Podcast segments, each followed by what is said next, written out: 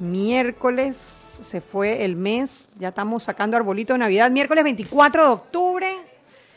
Eh, estamos aquí eh, con la viceministra Michelle Mouchet, la viceministra de Desarrollo Social, del Ministerio de Desarrollo Social, y que vamos a conversar con ella sobre el índice de pobreza multimodal. Multidimensional. Multidimensional, ¿viste? Y eso que me dieron la batería, me dieron la batería para que no me equivocara.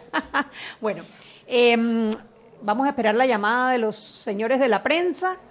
Por ahora, ¿no han llamado, Roberto? ¿No?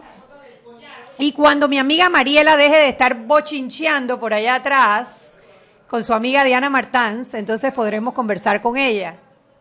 Y escucha, ¿tú has visto, Michelle? Qué, falta de criterio. Y, esto, y eso que esto es un programa con criterio, para gente con criterio. Qué barbaridad. Qué barbaridad. Bueno, eh, hoy ha sido un día bastante tranquilo, gracias a Dios no ha habido mayor, mayor enredo local. Sin embargo, en Estados Unidos sí hay una, eh, hay una alerta porque los principales eh, líderes del Partido Demócrata han recibido sobres con dispositivos explosivos y eso tiene a las autoridades muy preocupados. Lo recibió eh, lo recibieron en la casa de Hillary Clinton, lo recibieron en la casa de Obama, lo recibieron también en la casa de Andrew Cuomo, de George Soros y también en las oficinas en Nueva York de CNN, el edificio Time Warner, que lo tuvieron que desalojar hasta que pudieran eh, eh, sacar el dispositivo explosivo que habían entregado y pudieran asegurarse de que no había riesgo para el resto de la población. Por ahora están investigando para ver de dónde vienen todos estos dispositivos. La Casa Blanca eh, sacó un comunicado diciendo que condenaban todos estos actos de violencia. Por otro lado, la caravana eh, de los hondureños sigue avanzando hacia los Estados Unidos. Eh, el presidente de los Estados Unidos, Trump, Donald Trump, dijo que eso podría causar problemas para las elecciones que se avecinaban ahora en noviembre sin embargo, las estimaciones que han hecho en CNN dicen que ellos van a demorar meses antes de poder llegar a los Estados Unidos. Son como cerca de 7 mil hondureños, las personas lo están, eh, los están ayudando, los llevan en sus camiones para que puedan avanzar rápidamente hacia los Estados Unidos. ¿Tú crees que tú en algún momento podrías sentarte y tomar el micrófono y no dejarme hablando sola? Dale gracias a Dios que traje cuerpo presente. Porque estoy de alma ausente. Tengo sueño, Chugui. Y, tiene sueño, pero no tiene sueño para bochinchar con todas esas mujeres allá afuera. ¡Qué barbaridad! el tiki tiki. ¡Qué barbaridad, pero yo estaba afirmando el que no tomo y no manejo a la vez. Eso era importante afirmarlo en este momento, a la hora de tu programa. Sí, sí. Sí, seguramente. Eso es ejemplo de una persona con criterio. Con criterio de no tomar y manejar, sí. Con criterio de trabajar, no. nos vamos, nos vamos, Mariela. ¿Nos vamos para dónde? No sé, dice que no queremos trabajar, nos vamos. No, yo, yo si hay una sola cosa en la vida que yo haría diferente, una, una, una, una, una, yo me casaría con un millonario. Y si no me importaría nada. ya no importa si es chombo o si no es chombo. Nada, nada. Dedicaría mi vida entera a buscar un marido millonario, solo para garantizar que a los que 60 años no voy a trabajar. Tú sabes que hay cursos para eso, ¿no? Para encontrar un marido millonario. No a los 60 años. Bueno, Mariela, uno no sabe porque los encantos no acaban con la edad. Bueno, pero yo también tengo mi corazoncito y mis sensaciones. Yo tampoco quiero uno de 80 que no sirva para nada, mami. No, yo tengo derecho a, mis placeres, a mis amores. Pensé que es que, tú querías para que te durara menos, ¿no? Bueno, aunque la desesperación por jubilarme es tanta que yo soy capaz de Dios mío, no me hagas caso, Señor, no deje que esta lengua hable blasfemia. Mejor hablamos con el diario. espíritu de la.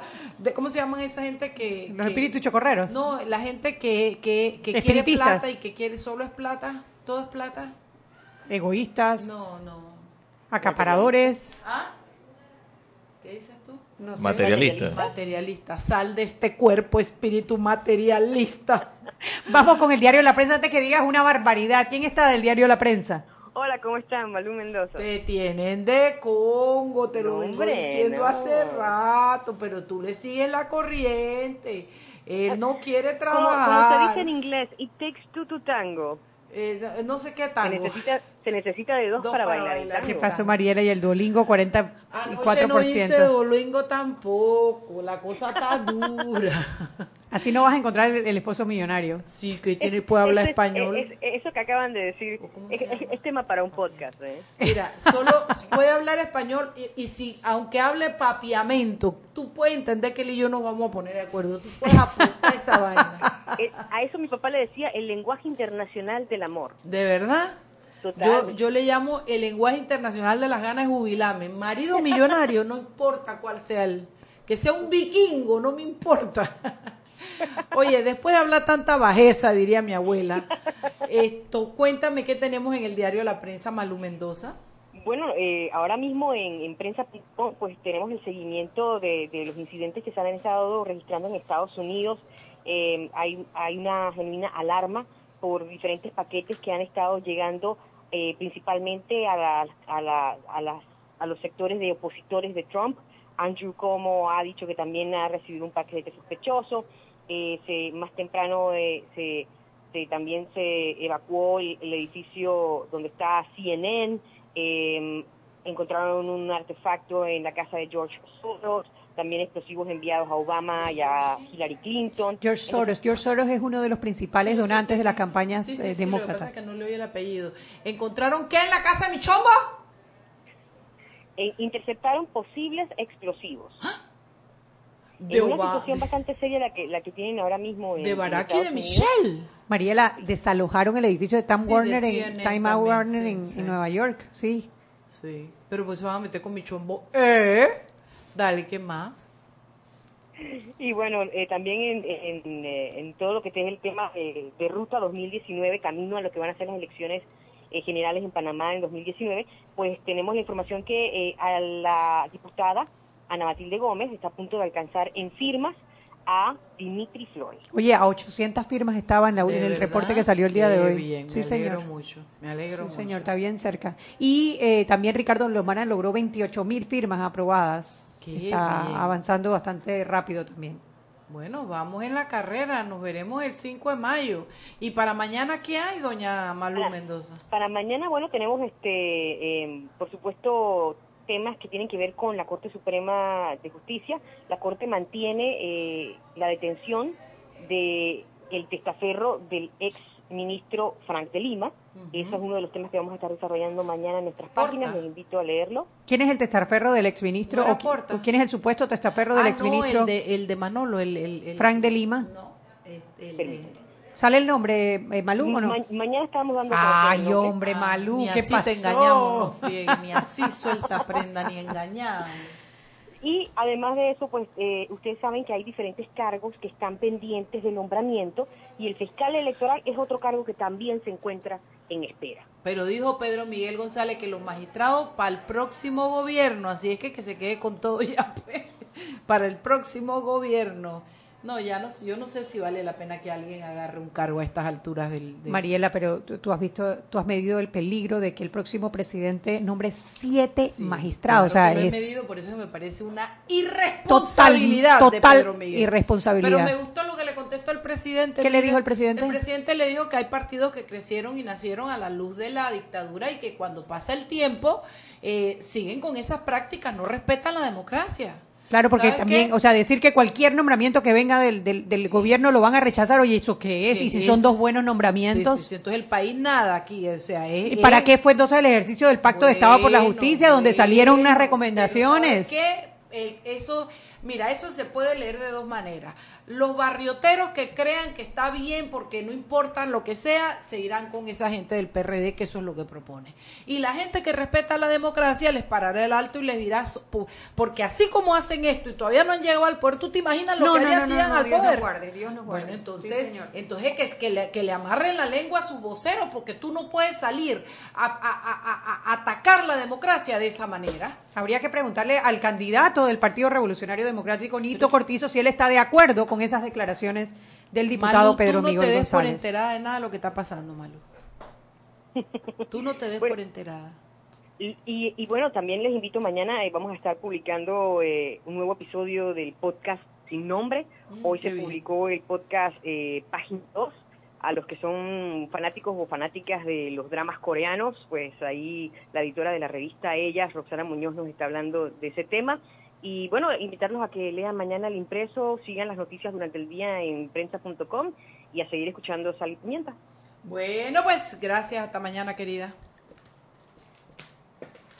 12, 6, 12. Sí, a mí me molestó mucho. Mire, últimamente yo estoy que estoy como de corto alcance porque me molesta que la gente salga a hacer eso. Me parecen a mí que son como apologías en contra de, de algunas cosas que son importantes, de institucionalidad, de democracia, de ¿Tú te imaginas si, si no han llegado al poder y quieren saltarse todas estas reglas? ¿Qué pasa si vuelven al poder? Es preocupante. A mí me preocupa muchísimo que el próximo presidente te puede, tenga la habilidad de nombrar, tenga la posibilidad de nombrar siete de nueve y Quiero que sepas que no es por el partido, es por la gente que toma estas decisiones, porque yo ayudé a Balbina Herrera porque quería que ganara por encima de Ricardo Martinelli y porque realmente pensaba que podía ser un mejor gobierno que Ricardo Martinelli. No sé si me equivoqué, solo sé que Ricardo Martinelli ha hecho un desastroso gobierno, aunque mucha gente se conforme con que les dio plata y les dio puesto. Eh, eh, pero hizo un gobierno que le hizo mucho daño a la institucionalidad de este país. Pero en el PRD hay gente muy buena, pero cuando tú dejas que un tipo diga eso, que alguien, que, Pedro Miguel González salga y diga eso, alguien tiene que salir detrás diciendo no todos pensamos igual, porque si no sale el candidato y si no sale la gente del CEN diciendo no pensamos igual, entonces quiere decir que estamos sometidos, que eso es lo que piensa el partido y a mí sí me preocupa. Claro que nos preocupa, por supuesto que nos preocupa porque estamos hablando de la institución, o sea, de la justicia, del futuro de la justicia del país. Y si bien eh, hemos peleado con la manera como se nombran los magistrados, es lo que está establecido en la Constitución y la ley. La Constitución dice que lo nombra el Consejo de Gabinete. Se hizo el ejercicio del Pacto de Estado por la Justicia. Lo que podemos pedir es que se respete el ejercicio del Pacto de Estado por la Justicia, como se eh, solicitó que ellos dieran su opinión. La opinión está por escrito y eh, que se seleccionen de ahí los dos candidatos que el Consejo de Gabinete decida y después que la Asamblea haga su papel de ratificar o no, de acuerdo si cumplen o no cumplen con los criterios de evaluación a los próximos magistrados. Pero decir de salida, que es que ya, que ya, ya, ya, que venga el que venga. gobierno es el primero de julio, por favor. Además, la arrogancia de, decir que, porque son ellos, pues, son ellos, pues. Esto me acuerdo cuando yo estaba chiquita y la gente, y tú querías y querías y querías mucho algo y la gente decía, estás hambrientada. Así mismo se ven los PRD, hambrientados, con los magistrados. Este Son las 6 y 15, Chubi, vámonos, al cambio. Seguimos sazonando su tranque. Sal y pimienta. Con Mariela Ledesma y Annette Planels. Ya regresamos. Siempre existe la inquietud de cuál es el mejor lugar para cuidar su patrimonio. En Banco Aliado tenemos la respuesta presentamos el nuevo plazo fijo Legacy, porque creemos en el valor del ahorro, la conservación y rendimiento de su capital y el fortalecimiento de su patrimonio. Banco Aliado, vamos en una sola dirección, la correcta. Llegó lo que tanto pediste, ilimitada de Claro. Plan con datos ilimitados en 3G y LTE a 33 balboas con la mayor cobertura del país. No es cualquier data, es la ilimitada de Claro, la red más rápida de Panamá. Promoción válida del 1 al 31 de octubre de 2018. Para mayor información visita www.claro.com.pa. Si elegiste el mejor vehículo para ti, tu familia o tu trabajo, deberías hacer lo mismo con el lubricante. Ahora Terpel te ofrece una nueva familia de lubricantes de última generación desarrollados con tecnología americana para proteger y evitar el desgaste en cada tipo de vehículo, pero inspirados en un motor más importante que el que mueve tu auto. Máxima protección y mayor rendimiento para el motor que mueve tu vida. Nuevos lubricantes Terpel. Joven, ayúdeme. Me dijeron que por aquí hay un lugar donde puede encontrar sillas de rueda, andadera y eso. Casualmente vengo de ahí. La casa del médico es el lugar donde compro todo lo que necesito si de salud se trata. Y la gran mayoría de los médicos compramos ahí. Joven, ¿y cómo están los precios? Excelente, los precios justos y tienen también equipos para alquilar. La casa del médico, sillas de rueda de todo tipo y tamaño, andaderas, muletas, camas hospitalarias y todo lo que necesita el profesional de la salud para beneficio del paciente. Ubicados en Panamá, calle Justo Arsemena y en Chiriquí, Plaza Luar, local 1 a un costado del Hotel Ciudad de David, la casa del médico. Contáctanos al 207-6300 en Panamá o al 787-0028 en David y síguenos en nuestras redes sociales de Instagram y Facebook. Seguimos sazonando su tranque. Sal y pimienta. Con Mariela Ledesma y Annette Planels. Ya estamos de vuelta. Sal y Pimienta por la cadena nacional simultánea Omega Estéreo. Recuerde que usted nos puede escuchar en el canal 856 para las personas que tienen el sistema de cable onda. También entrando a nuestra página web www.omegastereo.com. Dos opciones, ver y escuchar o simplemente escuchar. Puede bajar la aplicación de Omega Stereo, el app de Omega Stereo en Play Store, en App Store. Y nos puede escuchar en nuestras, en nuestras frecuencias a nivel nacional 107.3, 107.5. Recordemos la metrocultura. Para ingresar más rápido y seguir al vagón, dejemos salir primero a los usuarios que llegan. Continuamos con más aquí en Sal y Pimienta.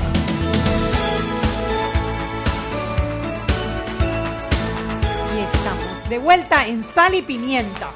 Un programa. Roberto sabe que yo estoy aquí en cuerpo, pero no estoy en mente. Porque hoy esa pimienta está sosa. Sí, yo no sé si ustedes están de acuerdo. Esa pimienta Está mojada. Ni pica, qué barbaridad, ni pica. ¿Quieres más? no sé, de repente te despiertas en alguna parte del Me programa desperté con las barbaridades que dijo Pedro Miguel. y te pusiste brava. Me molesta, me molesta porque... Porque uno espera más de él. Por eso que nos molesta, porque uno es espera más de él. Exactamente. Es un político con una capacidad increíble y se sale con eso. Me la puso de papayita, pues, ¿qué quieres que te diga, como dicen los colombianos? Así mismo. Oye, es. pero presenta a nuestra ministra que viene y que a mí me encanta porque nos trae buenas noticias. Sí, bueno, eh, con nosotros está la viceministra de. Desarrollo Social y coordinadora técnica Alcibiade del ni Gabinete Social. sabe, Alcibiade Que ni sabe que el ella es la hombre, qué barbaridad. Él ni se ha enterado, que pues. así ya le, le quitaste el puesto, le quita, Mariela le quitó el puesto, no tú, Michelle, Ese Mariela lo tiene Mariela con él. Alcibiade, eso es mentirita, mentirita. dale. No, hombre, si aquí sabe que apreciamos muchísimo al ministro yo también tengo Vázquez. mucho aprecio. Él ha venido creo que una sola vez al Una programa. sola vez sí, porque sí, es sí, así. sí. Porque es así, eh, nos abandona. Pero bueno, eh, vamos a hablar hoy sobre el fenómeno multidimensional de eh, el fenómeno multidimensional, porque no queremos concentrarnos en el índice multidimensional, sino más bien en el fenómeno, porque normalmente se ha medido el Producto Interno Bruto como eh, el índice para poder des- definir si un país es rico, si un país es pobre, si va creciendo, si no va creciendo. Y este fenómeno multidimensional lo que viene es a agregar otras variables a ese análisis. ¿no? Exacto, exacto. Ya desde, desde hace varios años en el mundo del desarrollo existe esa inquietud. Existe la inquietud que hoy en día para nosotros afortunadamente ya es obvio de que desarrollo no necesariamente es sinónimo, crecimiento económico no necesariamente es sinónimo de desarrollo, que tú puedes tener un país creciendo, que tú puedes tener un país como Panamá, que definitivamente su crecimiento es real, es positivo, pero que a pesar de eso persisten desigualdades muy profundas donde tú puedes tener provincias con niveles de pobreza de menos del 5%, pero puedes tener otros sectores del país que están por encima del 90 y tanto por ciento. Eh, entonces, todo esto ha generado eh, desde los 90 a través de las teorías de desarrollo humano de un premio Nobel economista hindú, Amartya Sen, que plantea la teoría del desarrollo humano y pone al ser humano en el centro de la ecuación del crecimiento y de todo lo demás. Luego de eso ha habido muchos esfuerzos desde la academia y desde los expertos para ver cómo hacemos que toda esta teoría en la que estamos de acuerdo la podemos aterrizar en instrumentos que te permitan desarrollar políticas que hagan que no solo tengas políticas pro crecimiento económico, sino que te centres también en otras dimensiones del bienestar que son importantes. Eso ha tenido diferentes esfuerzos a lo largo del tiempo con diferentes propósitos. Por ejemplo, el índice de desarrollo humano que hace el PNUD desde el año 90 es un índice que mide dimensiones del bienestar como eh, servicios básicos, como acceso a la salud y otras dimensiones eh, que no son monetarias, como relevantes también para un país. Y te permite comparar entre países. Pero hay que diferenciar entre mediciones que te permiten comparar entre países de mediciones que te sirven como herramientas para orientar políticas. Son cosas diferentes. Claro, y lo que no mides no lo puedes mejorar. Eh. Generalmente cuando la gente la miden por un índice, ese es el índice que ella va a tratar de... Y si tú quieres desarrollar, mucho se habla de políticas basadas en la evidencia. Creo que aquí podríamos tener una conversación de dónde creemos que están los principales problemas del país. Pero eso no es suficiente para elaborar una política, porque la estás basando en tu impresión, en información de diferentes fuentes, pero no estás teniendo información objetiva que te permita tener como una radiografía de la realidad. Y ahí agrego algo importante, porque mediciones existen. Tú tienes mediciones de temas de salud y tienes mediciones de temas educativos y tienes mediciones del mercado laboral, pero son sectoriales y ahí entra esta multidimensionalidad. Si nosotros realmente queremos abordar integralmente los problemas sociales o los desafíos de un país, tenemos que hacerlo desde esa perspectiva, entendiendo que el ser humano no experimenta el aspecto laboral independiente del de salud, independiente del de educación. Experimentamos todos simultáneamente como un todo y la carencia de uno puede propiciar la carencia de otra dimensión del bienestar. Entonces, instrumentos como el índice de pobreza multidimensional lo que busca es relevar esas otras dimensiones del bienestar como salud, educación, trabajo, condiciones de la vivienda, vulnerabilidad a fenómenos eh, medioambientales pero no solo cada una por separado, sino como simultáneamente inciden en la vida de la persona. Entonces, una persona se considera que vive en condiciones de pobreza cuando está privado al mismo tiempo en varios de los indicadores que integran estas dimensiones. Son cinco. Son cinco indicadores, son cinco dimensiones y 17 indicadores los que integran el índice de Panamá. Y cuando faltas a cinco se considera que no tiene o cuánto cuando, Cuando faltas- estás privado en cinco o más indicadores simultáneamente. O sea, eso quiere decir que si tú estás privado de repente en De una buena un calidad de agua. pero solo en eso no, vives en condiciones claro. de pobreza. Pero si te faltan calles, te falta agua, no tienes educación, no hay seguridad y además no tienes servicios médicos, aunque tengas todo lo demás, se, se, se Se considera. que vives en pobreza. en condiciones de pobreza multidimensional, o sea, Claro. eh, y la idea es que esto complemente a las mediciones. Cuando hablamos de que el desarrollo es multidimensional, no queremos decir que las mediciones por ingreso son innecesarias o que son malas. Son otro tipo Son- de mediciones. Son uno de los instrumentos que y son tremendamente importantes. Pensemos en nuestra propia vida, o sea, el- el- el- el factor monetario y material sí es importante para adquirir incluso acceso a temas de salud y de educación y otro tipo de cosas,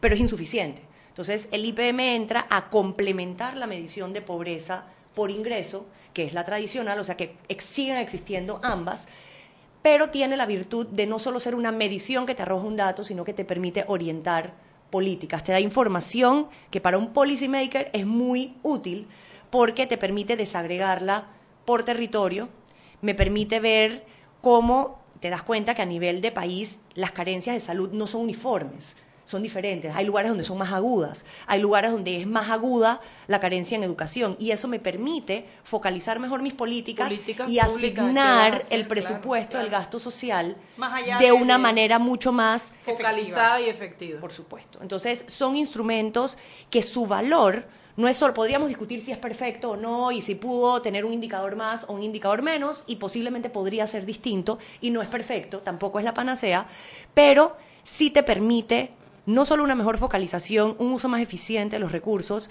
sino que también te invita a la transparencia. En la medida en que existan programas como estos y que existan personas que se interesen por entenderlo, tú tienes una manera de exigir rendición de cuentas de por qué estás dando más aquí y no allá. Y por qué si estás dando más aquí y existen políticas en esto, no se me está moviendo la aguja. Entonces, Sacas la subjetividad de la discusión y te, y te basas en criterios objetivos. Exactamente. Para y, poder y mejorarlo. eso te permite entonces exigir propuestas mucho más concretas, específicas y encaminadas a abordar solu- las soluciones que tenemos que dar más allá del ingreso. O sea, muchos se critican las transferencias monetarias condicionadas, 100 a los 70. 70, 120 a, los- a los 65. 65. Eh, red de oportunidades, Ángel Guardián, que podríamos discutir las bondades y, y- y tal vez las partes no tan buenas de eso. Pero lo cierto es que son soluciones basadas En el PIB. en ingreso. En ingreso. Y era la única manera en cómo estamos midiendo. Entonces, si tú querías reducir la pobreza en Panamá hasta el año pasado, lo único que tenías que hacer era buscar soluciones de política que le pusieran o le permitiesen a la persona, gente. claro, regalar dinero es algo que te podía regalarlo y la- las transferencias no son un regalo, pero si en paralelo tú regalases dinero a las personas que viven en condiciones de pobreza, tu nivel de pobreza se va a bajar. Y estamos claros que eso no es sostenible y que eso no es una solución de política que es la que deseamos como país. ¿Cuándo implementaron este índice de pobreza multidimensional o estos Mira, factores en- multidimensionales que estamos midiendo? esta- toda esta discusión venía ya de, de antes, pero tal vez lo que dio el empujón final de la necesidad inminente de dar un paso en esta dirección fue el compromiso con la Agenda 2030. En el 2015, septiembre del 2015, todos los países que somos parte de las Naciones Unidas nos comprometimos con los Objetivos de Desarrollo Sostenible. El Objetivo de Desarrollo Sostenible 1 habla de poner fin a la pobreza en todas sus formas y dimensiones. Nosotros estábamos en un- técnicamente en una imposibilidad de cumplirlo, Porque no porque si no estás midiendo otras dimensiones, no puedes poner fin a la pobreza en ninguna dimensión más allá de la monetaria. Entonces, eh, en ese mismo momento, Panamá se compromete a avanzar hacia el desarrollo de una medición multidimensional de la pobreza. Iniciamos los acercamientos. La metodología que se usa para esto la desarrolló la Universidad de Oxford a través de un centro que tienen que es el Oxford Poverty and Human Development Initiative, eh, que son quienes han acompañado a todos los países que han dado este paso. Pero es importante resaltar, y esto me parece muy bonito detrás del instrumento, que cada país lo desarrolla en base a sus prioridades. O sea, si bien usamos la misma metodología, este índice no nos lo hizo nadie.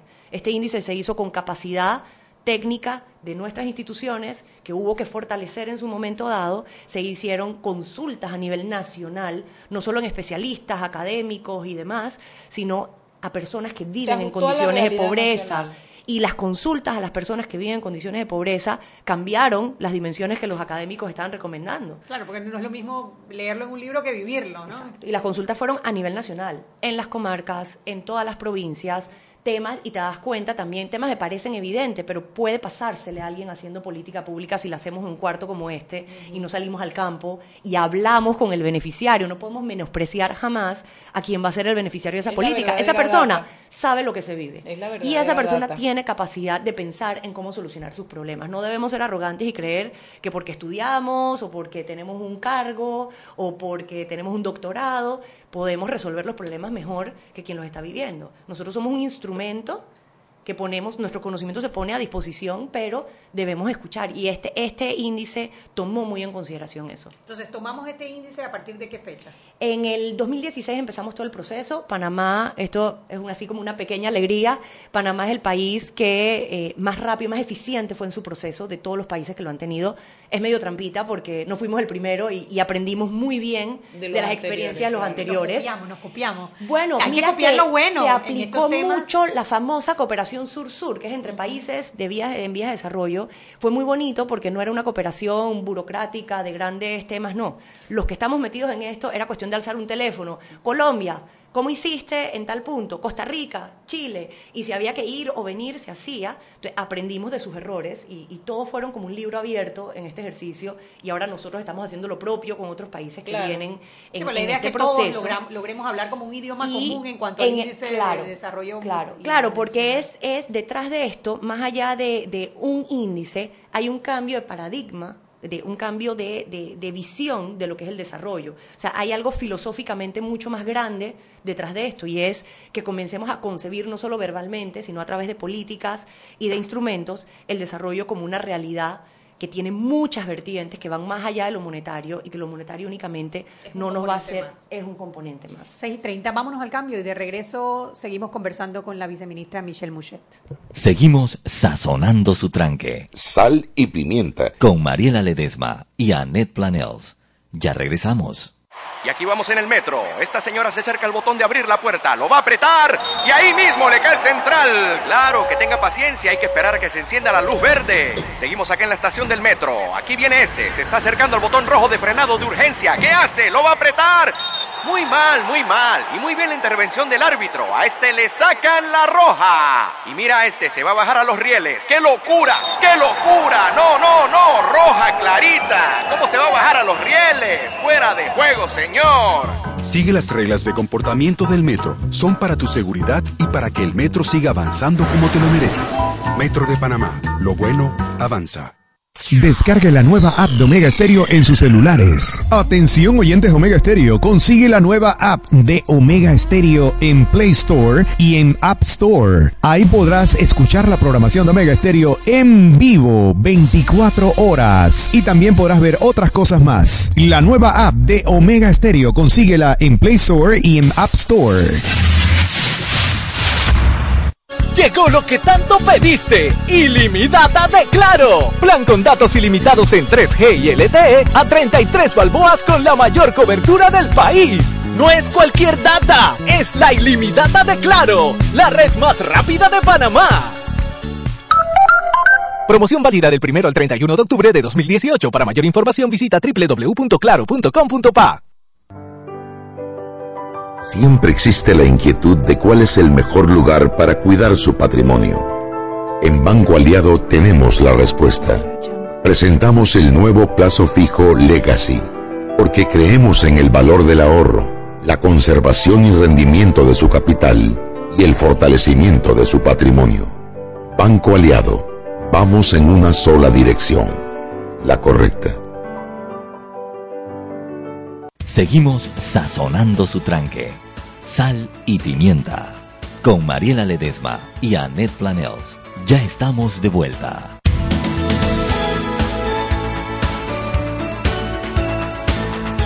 Estamos de vuelta en Sal y Pimienta, programa para gente con criterio.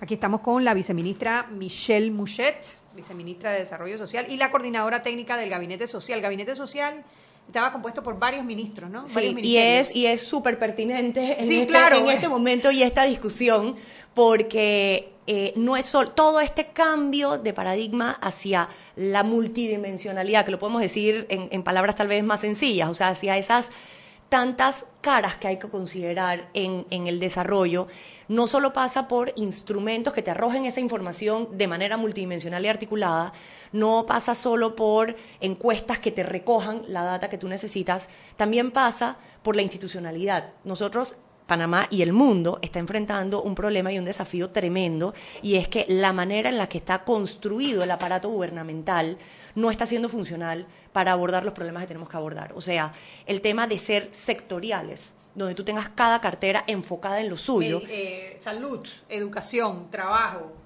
vivienda. están entrelazados entre sí y la Agenda 2030 te ayuda a verlo. La Agenda 2030, los Objetivos de Desarrollo Sostenible, se basa en tres pilares. Eso quiere decir que todas las políticas deben respetar simultáneamente lo económico, lo social y lo ambiental. Esto que se dice tan fácil es un tremendo desafío desde las políticas públicas, porque tú puedes tener una extraordinaria política de salud que sea funesta ambientalmente hablando. Entonces, esa no es una política que le va a permitir al país avanzar hacia el desarrollo sostenible. ¿Cómo establecemos los criterios para determinar cuando en un momento dado hay choque entre prioridades, cómo tú vas a tomar esa decisión. Entonces, tener espacios como el gabinete social, que sí, que está integrado, el, el MIDES es el coordinador técnico, pero está integrado por ocho ministerios. Y en esta administración eh, se le ha dado muchísima importancia, lo está presidiendo, lo preside el presidente de la República o quien él designe. Él ha delegado esta función en la vicepresidenta. Ella le ha dado muchísima importancia a este espacio y el ministro Vázquez le ha dado muchísima importancia a su rol de coordinador técnico. Entonces, se da la discusión de políticas ahí, pero realmente es ahí donde deberían surgir todas las políticas en el ámbito social y económico y ambiental del país. La construcción de este instrumento, el índice de pobreza multidimensional, no la hizo el MIDES, se hizo desde el Gabinete Social, intencionalmente. O sea, su proceso de construcción refleja la manera en la que tiene que ser usado, donde las decisiones eran colegiadas. Entonces, era relevante. Yo no puedo tomar una decisión de salud si yo no tengo al ministro de Salud al frente. Pero lo bonito que se dio en ese proceso, y yo quiero rescatar el proceso como algo tan valioso como el instrumento en sí, era que tú tenías a un ministro de Ambiente preocupado por temas de educación o tenías a un ministro de educación cuestionando temas de salud. Entonces ya sales de tu esfera y, no limitas tu esfuerzo como autoridad únicamente a lo que te corresponde, sino que vas al ser humano y lo que sea que afecte a ese ser humano que atiendo yo y que atiende el MINSA y que atiende el Mitradel y que atiende todo el mundo, me interesa a mí, me interesa qué está haciendo cada uno de ellos y me interesa cómo nos articulamos entre nosotros. Entonces, ese es un espacio que en este momento en que nos encontramos próximos a un cambio de gobierno, donde yo recomendaría eh, poner todos los esfuerzos para su fortalecimiento, porque es el futuro de la política eh, pública. Además que no sería inteligente no hacerlo y te voy a explicar mi opinión, Michelle. Tú llegas y encuentras que el trabajo más pesado ya se hizo, que toda la, la- que la organización, que la elaboración del índice, de, de, de todos los planes, todo ya se hizo y que lo único que tienes que hacer ahora es sentarte y cosechar. Que es el esfuerzo del gabinete y que es desde ese espacio te facilita la elaboración de tus políticas públicas y el saber dónde colocas tu dinero y tus inversiones donde realmente más se necesita. Entonces, sea quien sea el presidente ojo, que viene, si, si tiene salimos, en si salimos de lo, de lo que debe ser, ¿no? De, de- de lo social, de lo humano, del auténtico interés por la mejoría de la calidad de vida de todas las personas en nuestro país, que debe ser el único móvil. Pero si salimos de eso por un momento y nos vamos únicamente a un interés meramente político, es que también tienes muchas ganancias. Porque si tú tienes un instrumento que te permite saber dónde tienes que dirigir tus esfuerzos y que si lo haces bien, vas a mover la aguja y vas a tener que reportar y Claro. demostrar con cifras concretas que lo que tú estás haciendo está mejorando, políticamente tú tienes unas ganancias mucho más fáciles que cuando caemos en estas discusiones estériles de a mí me parece y al otro le parece, pero a ambos les parece y no hay ninguna data que sustente un criterio o el Y- otro. Y cuando dice vas a tener que reportar, nos referimos precisamente a esos organismos internacionales que están midiendo los objetivos del milenio, que están viendo qué país avanza, qué país no avanza, y se puede ver claramente, por ejemplo, cada gobierno cuántos puntos avanzó, cuántos cayó. Entonces, al final, si no usas la herramienta y si no aprovechas la estructura que queda armada, al final vas a ser un punto en la, en la agenda internacional cuya medición va a decir, con este gobierno bajó o subió tantos puntos. Tú sabes que ahora que mencionas organismos internacionales, te cuento algo que creo que es muy valioso y que creo que es digno de, de- continuar. En este ejercicio, siempre que hablas de temas tan sensitivos como pobreza, vas a levantar tanto pasiones como suspicacias. Eh, es un tema muy delicado, porque es que estás hablando en lo más profundo de la dignidad humana, ¿no? Eh, y lanzar un instrumento como este a la mitad de una administración generaba también la preocupación al interno de esto podía levantar suspicacia y decir, se están inventando algo para decir que las cosas no están tan mal como creemos, o, ¿sabes? Y, el resultado, a pesar de que no es comparable con la pobreza por ingreso, porque no es necesariamente el mismo grupo poblacional, eh, si el número era muy inferior, a pesar de que no son comparables, podías tener ese argumento. Si el número era muy superior, teníamos un problema en lo interno, o sea, cómo justificar que vamos a lanzar algo que... Y lo que hicimos fue eh, someternos a- al estricto criterio técnico y creamos una mesa de expertos que está integrada en, el lanzamiento del IPM fue el Banco Mundial, el PNUD y la Universidad de Oxford que hicieron el cálculo espejo de la medida. Aparte de los contrapesos que hicimos a lo interno del gobierno, donde el MEF lo calcula y el MIDES hace el cálculo espejo para ver que el resultado sea, estos organismos hicieron su cálculo espejo y ellos certifican la veracidad de la información, la transparencia del proceso y que el resultado es el que es. Es que cuando Entonces, trabajamos en política y no en politiquerías, así funcionan las cosas. Es que la política no es que es mala. Y no, Para debe- esto y no sirve. debemos tener miedo nunca de que nos salga más alto al año siguiente. Por ejemplo, es que ese no es el problema. que el problema medirnos de una política estamos. pública no es que no funcione. Todos los que hemos intentado, yo estoy metida en el mundo de la política, pero el que lo haya hecho, cualquier proyecto que uno diseña, uno lo diseña, lo estructura, tú escuchas, vas a campo y demás, pero entre lo que tú concebiste y la realidad puede haber diferencia y puede que no te funcione. Puede y hay que proyectos que, tienen su fuera. vida propia y tú lo diseñas de una manera y caminan de otra que no necesariamente Lo que es mala. peligrosísimo es no tener un instrumento que te permita decir cuando las cosas no están yendo bien. Claro, para que puedas retomar y, y- y cambiar el Pero eso requiere también madurez como país. Claro. Madurez como país para que si un número en un momento dado no mejora como esperábamos, en lugar de querer degollar El- a un al- gobierno, oye, el tener la, la- la valentía de tener un instrumento que te permita ser transparente, lo que implica es, yo no le tendría temor a que algo no salga bien. Si no sale bien, lo que quiere decir, me va a evidenciar dónde tengo que hacer los correctivos y los hacemos. Entonces, el peor peligro es el no darte cuenta que una política no está funcionando. Eh, No, excelente. No, yo lo que pasa es que cuando comparto con Michelle, que he hecho varios programas, yo me quedo embebida oyéndola porque la verdad es que ella maneja estos Domina el términos. tema. Pero no es nada más que lo domina, lo hace con pasión. A ti se te nota que esto es lo que tú amas, que esto es lo que te gusta. Y bueno, qué suerte que el país tiene una funcionaria como tú y una persona que realmente está enfocada en, eh, eh, en, en, esto que al final es lo que todos queremos, que al país le vaya bien, que haya menos pobres, que todos tengamos oportunidades. Lo que pasa es que lo, lo, estamos aprendiendo a hacer de una manera ordenada. Y los que más saben nos están enseñando cómo hacerlo porque también podemos intentar eh, inventar el agua tibia pero vamos a perder un tiempo precioso que ya otros han recorrido y que nosotros podemos aprovechar para hacer trampita, como dijiste tú. Para hacer trampita. trampita buena. Trampita Por supuesto. buena, hombre, hay trampitas buenas. el tema es, ¿cada cuánto estamos haciendo estas mediciones? Mira, el, lanzamos el primer resultado eh, en el 2017. Ya este año hicimos una segunda medición, o sea que ya hay una pequeña Ya puedes tener una comparación. comparación. ¿Y cómo salimos en la comparación? Eh, mira, fue interesante y todavía, y, y ahí no- nos falta invertir más. Mira, nosotros tenemos eh, técnicos extraordinarios, creo que te lo he comentado ya en MEF, diferentes no, acuérdate que momentos, y tuvimos ese señor del, ¿cómo que se llama el del MEF Raúl que yo te Moreira di el- el director de la Dirección de ¿Quién Análisis Económico con y nosotros? Social del MEF. Es Raúl Moreira.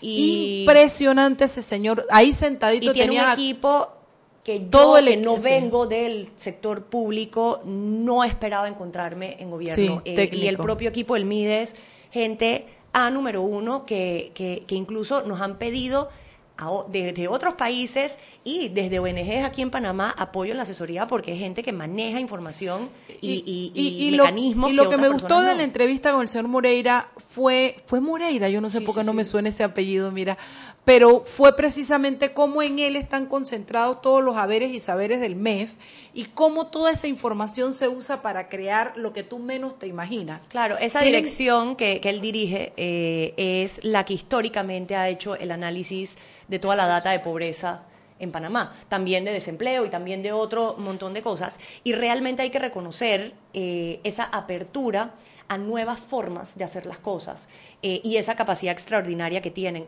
Pero hay que seguir, necesitamos más gente con esas competencias porque la información que te arroja instrumentos como este es tan rica que requiere de muchísimo análisis. Y en este momento hemos hecho varios de esos análisis, pero da para mucho más. Y no tenemos la cantidad de gente que pudiésemos tener encerrados en un cuarto destroz- Destrozando de- esos números. Claro, o sea, hay muchas cruces. ah, En este momento estamos trabajando en un cruce de toda la información de lo multidimensional con, con lo de ingreso, porque eso te va a permitir orientar políticas también de una manera eh, diferente.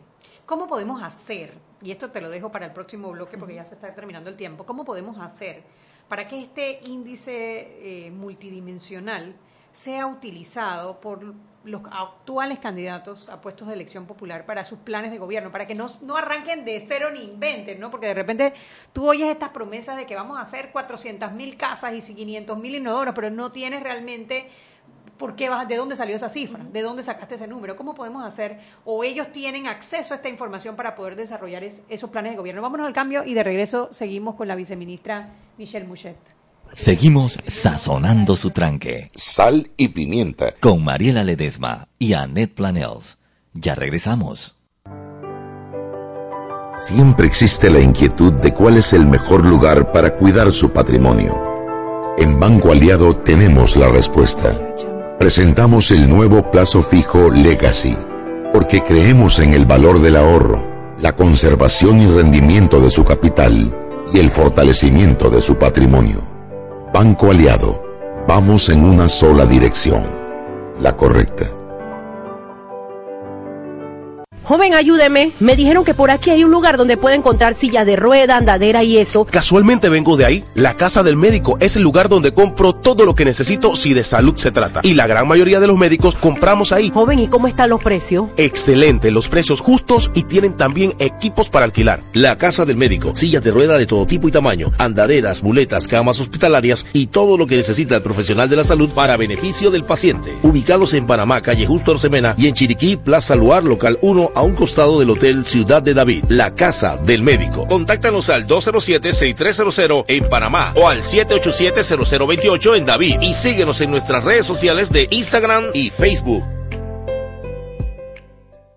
Llegó lo que tanto pediste. Ilimitada de Claro. Plan con datos ilimitados en 3G y LTE a 33 balboas con la mayor cobertura del país. No es cualquier data, es la ilimitada de Claro, la red más rápida de Panamá. Promoción válida del 1 al 31 de octubre de 2018. Para mayor información visita www.claro.com.pa. Si elegiste el mejor vehículo para ti, tu familia o tu trabajo, deberías hacer lo mismo con el lubricante. Ahora Terpel te ofrece una nueva familia de lubricantes de última generación, desarrollados con tecnología americana para proteger y evitar el desgaste en cada tipo de vehículo, pero inspirados en un motor más importante que el que mueve tu auto. Máxima protección y mayor rendimiento para el motor que mueve tu vida. Nuevos lubricantes Terpel. Seguimos sazonando su tranque. Sal y pimienta. Con Mariela Ledesma y Annette Planels. Ya estamos de vuelta.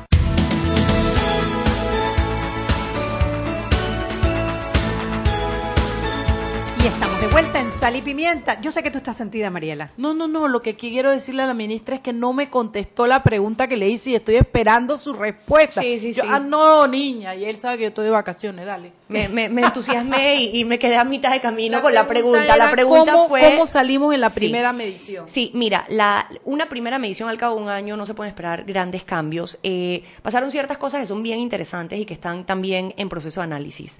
Bajó en prácticamente todas las provi- provincias y comarcas un poco, eh, excepto Panamá y la comarca Gunayala. El hecho de que en Panamá no se haya reducido es particularmente interesante y demuestra la importancia de un instrumento como este. Si te vas a la pobreza monetaria, en la ciudad de Panamá se redujo y esta no. Eso te quiere decir que el, el- el principal problema, y no quiero menospreciar la parte monetaria, pero en Panamá es la provincia de mayor nivel de ingreso. Entonces, si seguíamos midiéndolo único por, e- únicamente por eso, íbamos a seguir saliendo de la pobreza, pero tenemos una serie, y es el fenómeno del hogar, donde tal vez no sabes qué vas a cenar, o si puedes cenar, y no tienes tal vez el dinero para mandar a los niños a la escuela, o comprar los materiales del trabajo que tiene que hacer, pero hay un plasma enorme y un equipo de sonido. Parece que no es el acceso al dinero el problema, sino cómo lo distribuyes, cómo priorizas. Eso fue interesante. Eh, a pesar de que hubo reducción en la mayoría de las provincias y comarcas, la reducción del número general eh, fue muy sutil. Pasó de 19.1% de personas viviendo en condiciones de pobreza multidimensional a 19%. ¿Eso significa más o menos cuántas personas? Eso es aproximadamente 700, 770 y Algo algo, de personas, eh, mil ok. personas en, en Panamá. Pero es también muy interesante y muy particular de Panamá. Este instrumento te permite no solo saber cuántas son las personas, sino qué tan intensa es la pobreza que están experimentando. Por ejemplo, no es lo mismo una persona que está privada en cinco aspectos que una persona que está privada en 17 aspectos. Definitivamente es mucho más intensa y es mucho más grave quien está viviendo una privación de 17 indicadores. Eso, desde el punto de vista de política, es útil porque me permite saber si yo estoy no solo sacando a la persona, sino si yo estoy haciendo que quien vive en condiciones de pobreza sea menos pobre también en el tiempo hasta que logre salir de la misma. Ese, ese, ese, la intensidad tiende a moverse mucho más a largo plazo. Y en el caso de Panamá hubo una variación del 43.5 a 42.1 1.5 porcent- en, en un año eh, en el cual ya el presupuesto estaba asignado, o sea que nosotros como gobierno, una vez tuvimos este dato, no pudimos hacer ajustes presupuestarios ni grandes ajustes de política en un periodo tan corto de tiempo, y eso parece sugerir que eh, definitivamente existen políticas y programas que están llegando a donde están las zonas de mayor vulnerabilidad del país y eso se corresponde con eh, algunas de las iniciativas que también desde el gabinete social multidimensionalmente se están interviniendo en el territorio. Bueno, y ahora, ¿cómo hacemos para que esa este, este herramienta, esta herramienta maravillosa sea utilizada para los planes de, tra- de gobierno que están planteando los diferentes candidatos? Mira, más allá de lo que yo pienso y lo que yo opino, porque yo en este momento voy perdiendo autoridad frente a un diferente gobierno por, por ser parte del, del actual, eh, te voy a usar como referencia lo que han hecho países que han logrado mover este indicador profundamente. Eh, Colombia, Colombia, su primera medición estaba por el orden del 35%, muy alta, y en este momento están por el 19%. Wow, impresionante. Pero ¿cómo lo hicieron? Lo hicieron con que el plan de gobierno que ya tenía esta información, lo estructuraron teniendo esto como criterio. Belleza. la asignación del presupuesto del gasto social tiene esto como criterio, la focalización tiene esto como criterio. Y hay un tablero de control que era comandado por, eh, en su momento, el presidente Santos, con sus ministros, donde le exigía rendición de cuentas y decía, ¿por qué este indicador no se está moviendo? Se me está quedando atrás en esta provincia, se está moviendo en esta. Y de esa manera se iban haciendo los ajustes de ¿Qué- las ¿Qué intervenciones. es lo que yo te digo que es la ventaja de que si el que gana es un líder y tiene capacidad de ver con luces largas, puede hacer lo que hizo Santos, porque ya tiene el trabajo masticado. Y es una mezcla entre, su- su entre buen liderazgo claro. y seguir fortaleciendo las capacidades técnicas. En este momento existe un equipo de gente con mucha capacidad para esto, pero debemos continuar creciéndolo. Y tal vez una de las prioridades que tenemos de aquí al final de la administración es dejando más cantidad de personas empapadas en las metodologías, en, en ese capital humano que merece continuar más que merecer ellos, creo que el país merece que continúen Sí. porque tienen la capacidad de hacer análisis. Pero otro tema interesante de esto y que también tiene que ver con la continuidad es que si te das cuenta en todo lo que estamos hablando, te permite tejer un puente entre lo técnico y lo político. Te permite tomar decisiones políticas basadas en un criterio técnico. No van a dejar de ser decisiones políticas, pero están respaldadas con información. Y, eso significa que tienen más opciones de ser exitosas.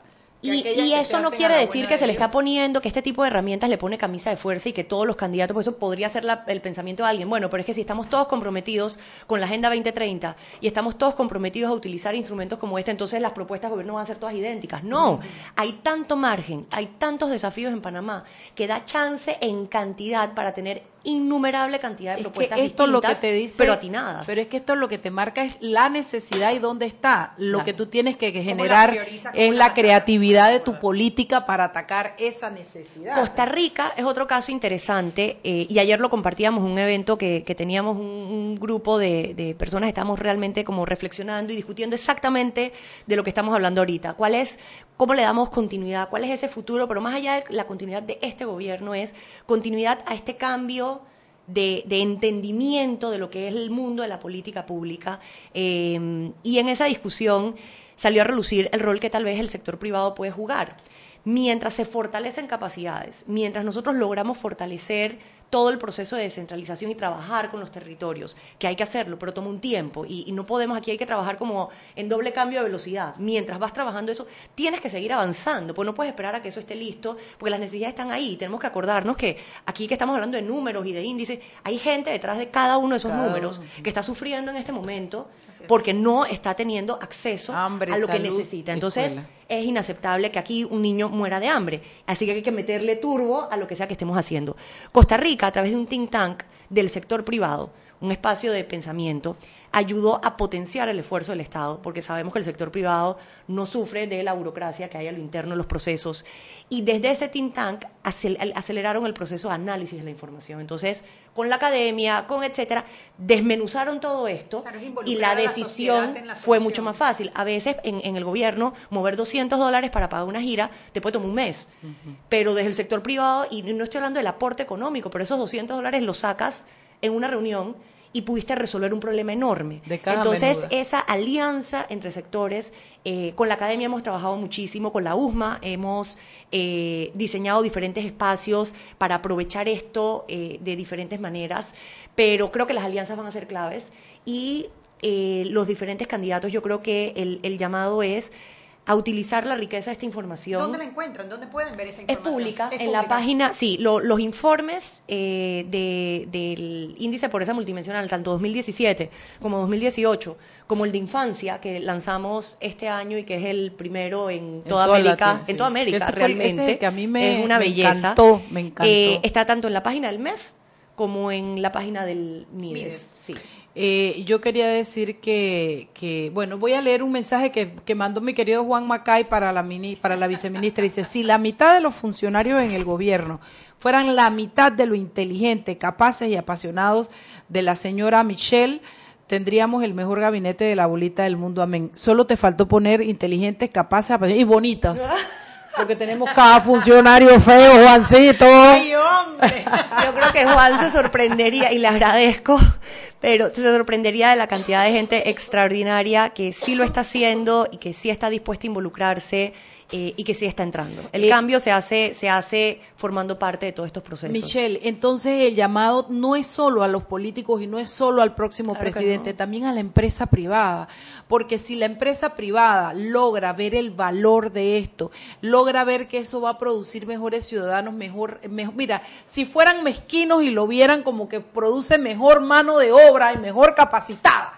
Vamos a hablar desde el espacio de la mezquindad. Es que por donde lo mires. Si lo haces y es ganancia para el país, si la empresa privada presiona a los gobiernos, los gobiernos no van a tener otra alternativa que trabajar en base a todos estos criterios. Yo me siento muy, muy contenta como panameña por los procesos que tanto APEDE como la Cámara de Comercio están llevando con eh, los documentos que pretenden emitir de esa visión de país y ese Panamá al 2050 que queremos.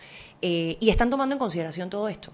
Ellos han tenido, nosotros hemos tenido encuentros con ellos, presentaciones, reuniones con presidente de la Cámara, con presidente de APEDE, eh, e incluso seguimos explorando posibilidades de, alianzas. Yo creo que el sector privado en Panamá es más generoso de lo que a veces consideramos y está dispuesto a participar eh, de diferentes formas pero nos estaban haciendo falta instrumentos que nos permitiesen conectarnos, rendir cuentas y ser transparentes. Tú no puedes pretender que el sector privado entre a trabajar, a hacer alianzas con los gobiernos sin tener instrumentos que le permitan saber si lo que están haciendo está rindiendo los resultados que, que esperan. Entonces, yo, yo sí me siento optimista, yo siento que después de este mes de los ODS que tuvimos en julio y que fue motivo de un programa también, eh, ese, ese mes generó eh, lo que Oye, queríamos que generase, una reflexión, Sí, una discusión que es más allá de la comodidad de mi silla, eh, señalar y decir lo que los otros tienen que hacer, que, que tendemos a hacerlo mucho, sino pensar yo qué debo hacer, yo cómo lo puedo hacer. Me gustó y eso mucho está generando un, eh, a movimiento esta muy chica interesante. Ana María, Sí. creo que se llama, la experiencia de Bueno, su ahí tienen un empresa. ejemplo extraordinario. El ver cómo se involucra la empresa privada y cómo hace diferencia en la vida de, lo- de- de todos sus colaboradores y cómo, to- cómo eso toca el país. Es una maravilla, de verdad que por eso dije que me gustaba que viniera Michelle Mouchet. Oye, tienes, tienes muchos admiradores por aquí, dice ¿Por Albert- qué? Álvaro Villanueva. Dice, ¿quién es la invitada esta noche? Michelle, ¿qué? Es fascinante todos los temas que está Sí, abarcando. claro, claro. Dice acá Alcibiades Batista, felicidades por el programa de hoy. Una invitada de lujo, la viceministra Michelle Muchet, hablando de pobreza multidimensional. Saludos de la Dirección Regional del MINSA en Chiriquí. Fíjate que es que hay gente Gabinete que social. sí hay hay personas que a veces tendemos a su a subestimar estos programas porque creemos que esto no le interesa a la gente, pero cuando tú le pones atención te das cuenta que son buenas noticias y que nos llevan a un buen camino. Entonces, Bueno, y yo creo que lo, lo más importante, y lo vimos ayer en la discusión que, que teníamos, es ver nuestros problemas y nuestras debilidades, pero desde un punto de vista constructivo.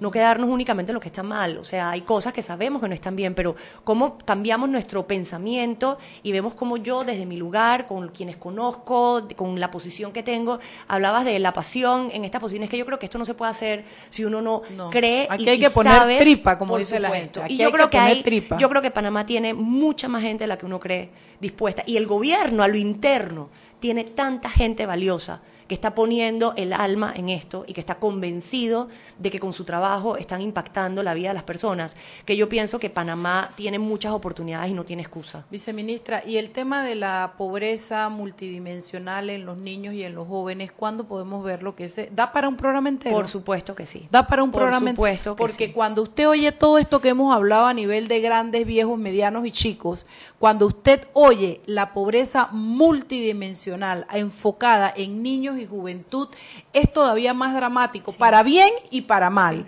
porque nos ayuda a entender qué estamos haciendo mal con los niños, cómo el cuidado de los niños es uno de los Así indicadores, cómo, cómo no cuidarlos bien puede ser uno de los indicadores de pobreza de los niños. Son diferentes y por qué están enfocados solo en niños y jóvenes, porque es la, es, es la sociedad del futuro y hay que hacerlo bien Así desde es. ese tamaño. Así que quede en deuda con nosotros a venir al de la, la pobreza multidimensional en niños y adolescentes. Encantadísima. Era de que niños, niñas, adolescentes, adolescentes. No, yo le dije, ministra, niños y adolescentes. Bueno, son las 7 de la noche. Gracias, Michelle Mochet. Gracias de verdad por el espacio y por el empeño para este trabajo. Chugi, gracias por haberle invitado. Cuando termines de chatear, te puedes despedir de la gente. Ella tenía que sacarse el clavo. ¿Qué Y te yo que no iba a hablar. Todo el día esto. Ay, Cuando, claro, cuando me ataca, ella se activa. Así Sí, es. Me dan ganas de fregar la paciencia a Chugi. Chugi, mentira, Chugi fue la que hizo el programa el día de hoy. Yo solamente porque, bueno, le dieron los cuatro pases. ¡Chao, pescado! ¡Hasta mañana! Hemos presentado Sal y Pimienta. Con Mariela Ledesma y Annette Planels. Sal y Pimienta. Presentado gracias a Banco Aliado.